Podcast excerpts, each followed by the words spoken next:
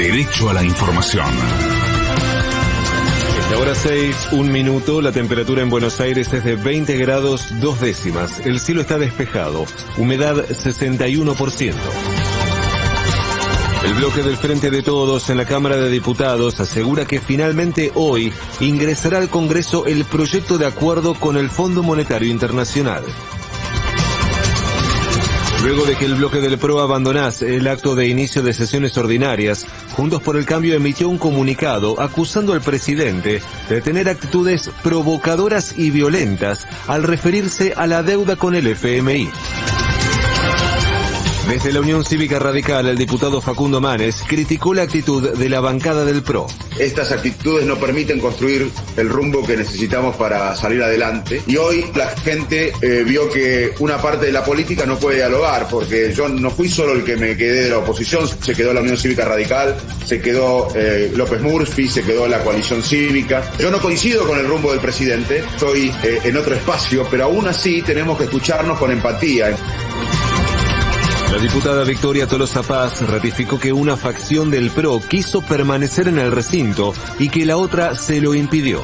Sí es cierto que hubo mucha tensión, sobre todo con Rogelio Frigerio, que quería entrar, que quería ser justamente una paloma en el medio de un interbloque del PRO que se disputan en Talcones y Palomas cuál es la posición. Eso pasó, eso fue, eso fue tal cual cuando salimos, parte del equipo de nuestro bloque habían escuchado las tensiones y que, bueno, tanto este, Iglesias como Waldo Wolf habían obviamente, se habían impuesto esta decisión de no volvemos desde las 17.30, Axel Kisilov dará inicio al nuevo, ses periodo de sesiones ordinarias en la legislatura bonaerense. 22 provincias inician hoy sus ciclos lectivos y más de 12 millones de alumnos y alumnas de todo el país volverán a las aulas con presencialidad plena. Metrodelegados anticipó que por nuevas restricciones de la empresa concesionaria EMOVA, hoy podrían funcionar con demoras las líneas de subte. En las últimas 24 horas se detectaron en el país 3.520 nuevos contagios de coronavirus y se confirmaron 105 muertes más por la enfermedad. Corrientes. Se registraron más lluvias en las zonas afectadas por los incendios y ya queda solo un foco activo en la provincia.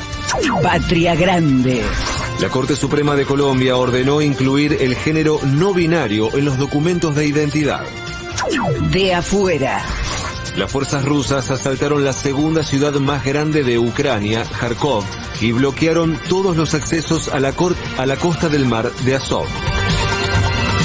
Joe Biden brindó su primer discurso del Estado de la Unión y anunció que el espacio aéreo norteamericano quedará cerrado para vuelos rusos. Esta noche estoy anunciando que vamos a unir a nuestros aliados cerrando el espacio aéreo estadounidense a todos los vuelos rusos para aislarlos y agregando más presiones a esa economía rusa.